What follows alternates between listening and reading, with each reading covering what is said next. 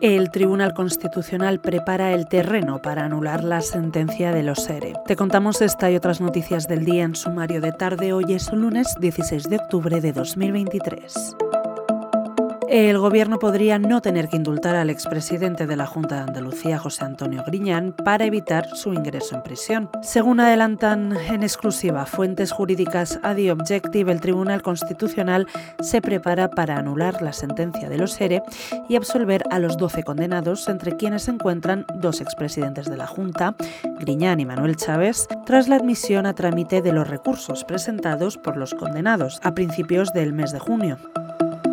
Por otro lado, hoy te contamos que el expresidente del Gobierno, José Luis Rodríguez Zapatero, ha asegurado que está a favor de la amnistía al procés para solucionar lo que ha calificado de conflicto político en Cataluña y a su juicio se trata además de una medida que no es inconstitucional.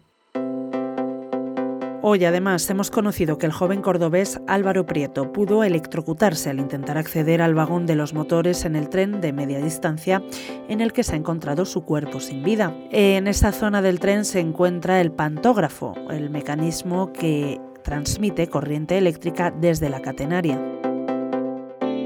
Para terminar, te contamos que el Consejo Superior de Deportes prepara una reforma legal que impediría a Pedro Rocha presentarse a las elecciones de la Real Federación Española de Fútbol. Se trata de una modificación en la ley electoral que busca acabar con cualquier rastro de Luis Rubiales.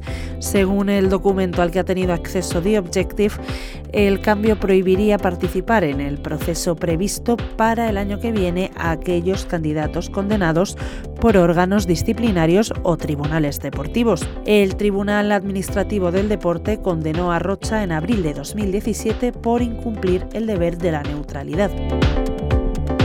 Lo dejamos aquí por hoy. Recuerda que tienes estas y otras muchas noticias siempre en abierto en theobjective.com. Volvemos mañana.